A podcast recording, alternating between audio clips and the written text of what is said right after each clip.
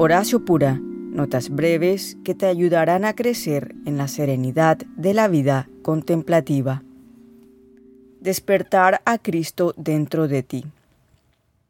En la carta a los colosenses, San Pablo nos dice que fue llamado a hacer que la palabra de Dios sea totalmente conocida. Y luego dice que el misterio es este. Cristo entre ustedes, la esperanza de gloria. Vivan en Cristo Jesús, el Señor, tal como ustedes lo han recibido. Y él continúa diciendo que no se dejen esclavizar por una filosofía engañosa o tradiciones meramente humanas.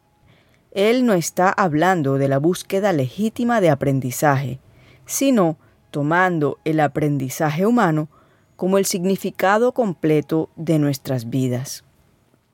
Una manera de evitar distraernos por una cultura que busca posesiones, poder u honores es meditar diariamente. Me gustaría compartir con ustedes un poema de San Simeón el Nuevo Teólogo tomado del libro de los capítulos místicos. Nos despertamos en el cuerpo de Cristo, cuando Cristo despierta en nuestros cuerpos.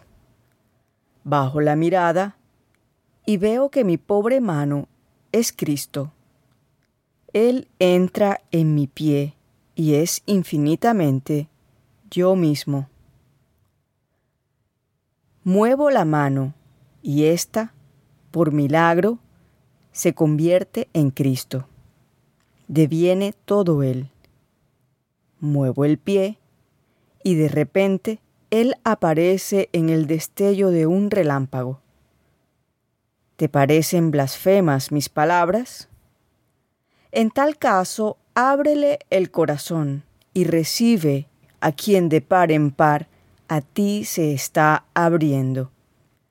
Pues si lo amamos de verdad, nos despertamos dentro de su cuerpo, donde todo nuestro cuerpo, hasta la parte más oculta, se realiza en alegría como Cristo. Y éste nos hace por completo reales. Y todo lo que está herido, todo lo que nos parece sombrío, áspero, vergonzoso, lisiado, feo, irreparablemente dañado, es transformado en Él.